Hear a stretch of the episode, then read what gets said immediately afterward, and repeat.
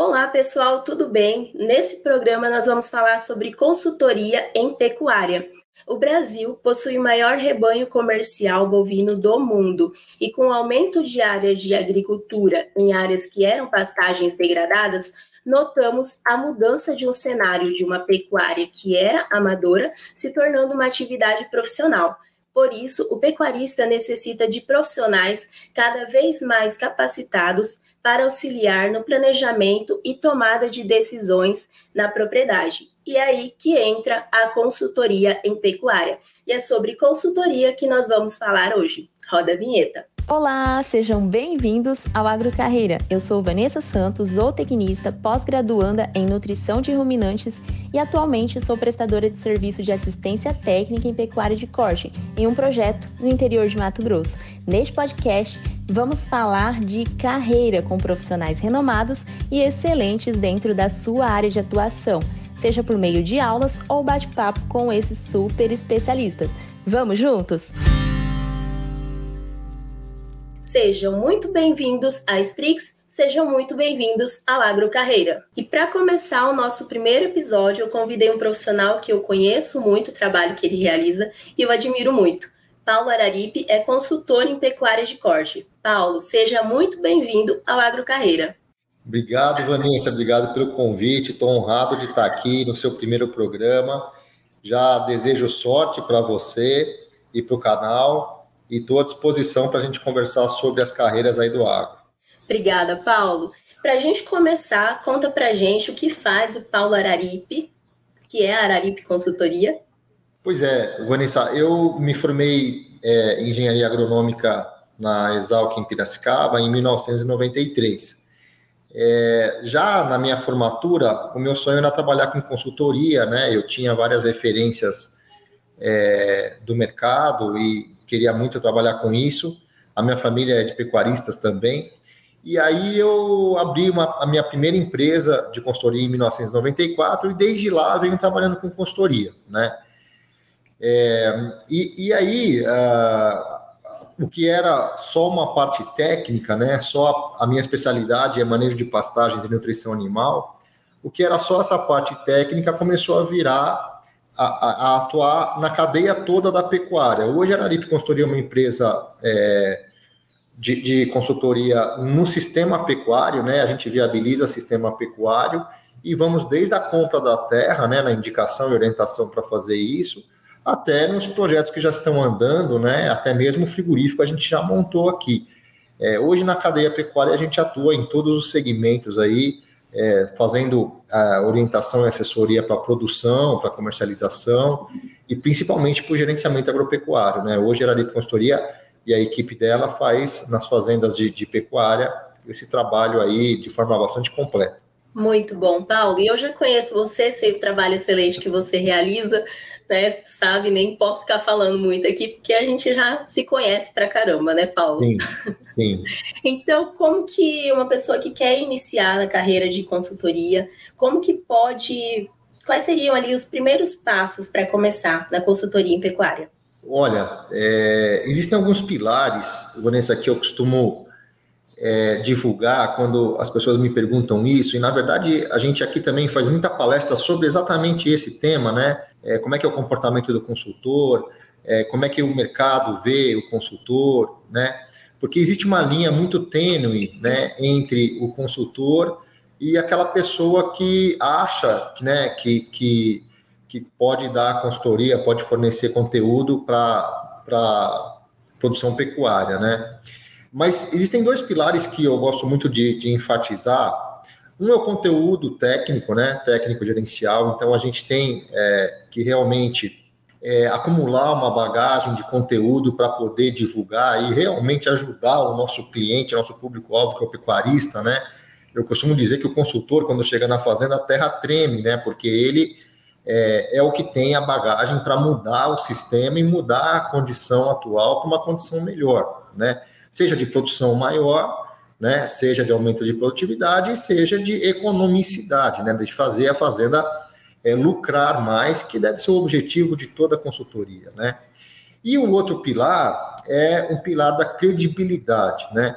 o consultor, ele, assim, pensando de forma bastante abrangente, ele vende credibilidade, né, Vanessa? As pessoas, é, é uma relação de confiança você ter uma consultoria, né? Você tem que acreditar no projeto, né? Seguir os, os procedimentos à risca, e isso, como é uma relação de confiança, é, você tem que vender credibilidade. O consultor vende credibilidade. É aí que as coisas acontecem, né? Essa relação entre consultor e cliente, ela é nada mais é que uma relação de confiança. Então, é, você com conteúdo técnico, aquela bagagem, e mais com essa credibilidade para poder ter apoio, né, e os clientes seguirem o que você está falando, eu acredito que você tem a base para fazer uma boa consultoria. Então, uh, surge a dúvida, né? Mas e as pessoas que estão começando, como é que elas adquirem credibilidade? Começa nos trabalhos pequenos mesmo, né? É uma recomendação, né? Uma divisão de pasto, uma confecção, elaboração de dieta, e aí você vai aumentando os trabalhos. Isso é uma construção, né? Ninguém nasce com isso, nenhuma empresa nasce com isso, né? A gente tem que construir isso. Perfeito, Paulo, excelente. E para a gente iniciar um diagnóstico ali numa propriedade, o que, que a gente pode observar ao chegar na fazenda? É, você está me perguntando isso porque você sabe que a gente sempre começa pelo diagnóstico, né, Vanessa? Independente do, do escopo de trabalho pelo qual você foi contratado, você sempre tem que fazer um diagnóstico. É igual o médico que recebe um paciente no seu consultório, tem que fazer um diagnóstico, uma anamnese até para poder indicar outras, outros problemas, inclusive mais importantes do que aquele que o, que o cliente ou o paciente acha ter, né, para poder melhorar a vida ou a fazenda dessa pessoa. É, e, e, o diagnóstico é ultra importante, né? A gente aqui costuma, a gente tem um, um POP, né, que é o procedimento operacional padrão para fazer diagnóstico, que, que a gente chama de VTD, né, que é a visita técnica de diagnóstico, onde a gente levanta todos os recursos naturais, recursos humanos, recursos financeiros é, da, da, propriedade, né? E faz um raio-x mesmo e levanta, mede, né? A gente dimensiona, faz até a, a, os desenhos é, das plantas da, da, das instalações, conta o rebanho, a gente tira índices, faz um raio-x completo, porque isso, o diagnóstico, a importância dele é tão grande, as pessoas é, é um pouco é, negligenciam isso, né, Vanessa? Porque ele é, é, o zero do negócio, ele é o start, ele é o ponto número um, onde, onde você vai projetar tudo a partir dali, né? É impossível fazer um bom trabalho sem um diagnóstico. Então, é, essa fase é importante e a gente tem que levantar o máximo de informações que a gente puder. Se você, é, se, o, se o profissional ele está envolvido também com gerenciamento financeiro, ele também tem um compromisso de viabilizar a atividade, a propriedade, ele tem que entrar nas contas da fazenda com certeza, né? Depende do escopo pelo qual você foi contratado, mas o diagnóstico também inclui levantar essas informações, né?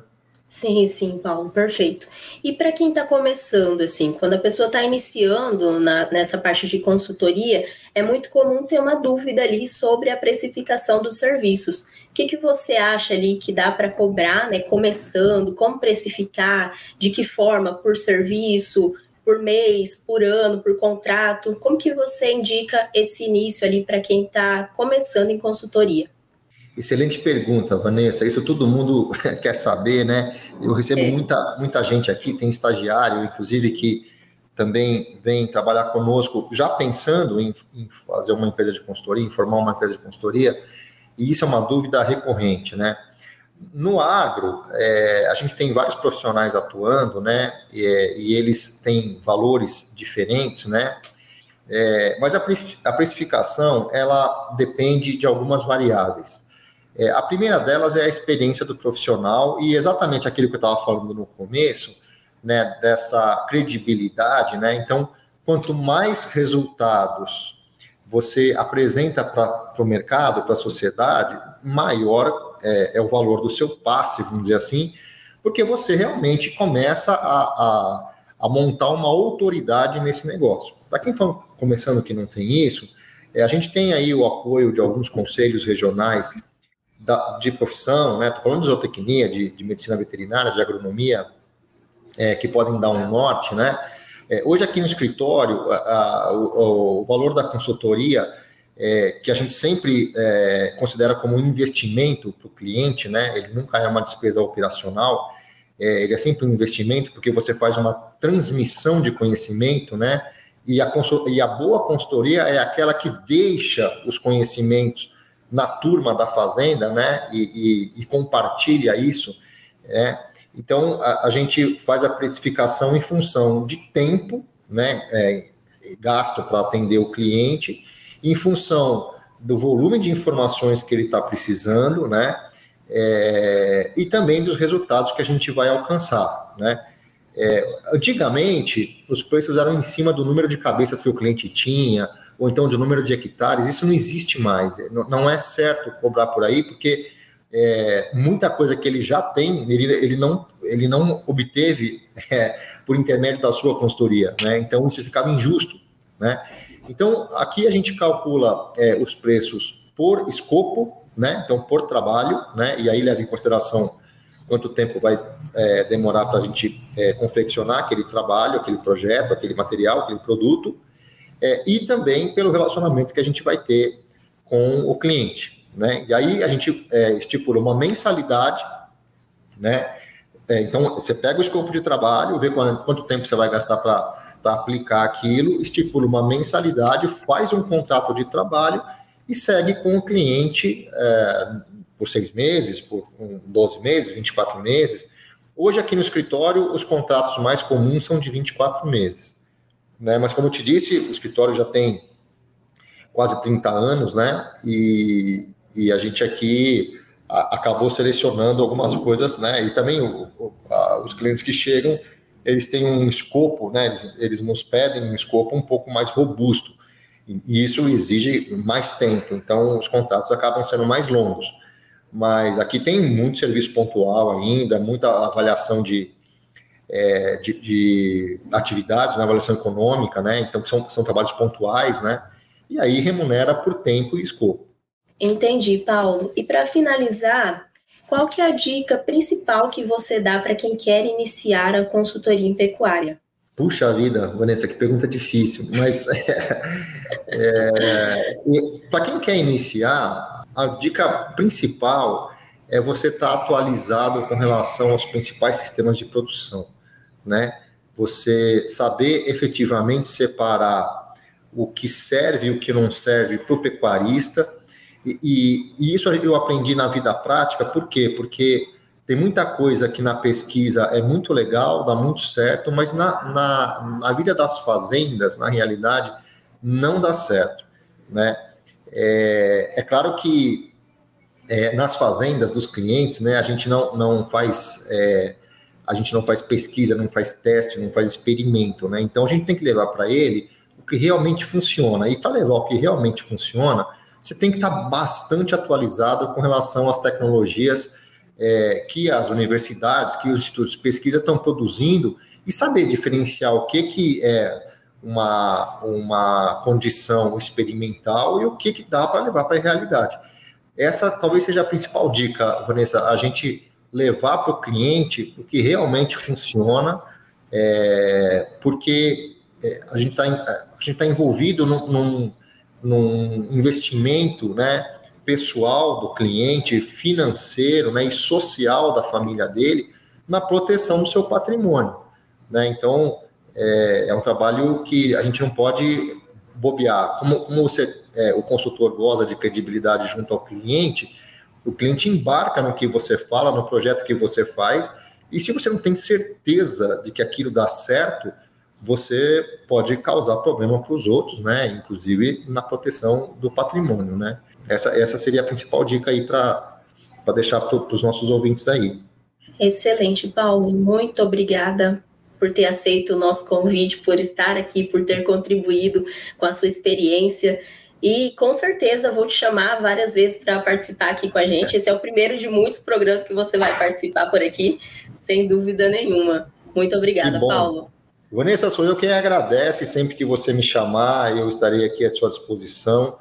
É, o convite muito me honra. Eu desejo novamente sucesso para o seu canal, para você no programa. E foi um prazer participar contigo. Muito obrigado. Obrigada, Paulo. E como que o pessoal pode encontrar Paulo Araripe? Tem alguma rede social que o pessoal pode seguir? Isso, a gente está investindo uh, no Instagram, no Facebook e no LinkedIn, né? É, o endereço é arroba Araripe Consultoria, tanto no Facebook quanto no Instagram, é, e no LinkedIn também, tá? É, a gente tem um site também da consultoria, um site institucional, que é o www.araripeconsultoria.com, e também tá, é a nossa empresa lá aberta 24 horas por dia. Ok, Paulo. E para você que acompanhou até aqui, o meu muito obrigado por sua atenção. Comenta aqui embaixo o que, que você achou desse nosso primeiro episódio. Siga as redes sociais da Strix, strix.one, e a minha rede social, meu Instagram, van, underline, Essa Santos. Muito obrigada e até semana que vem. Strix One. Infinitas ideias, uma comunidade.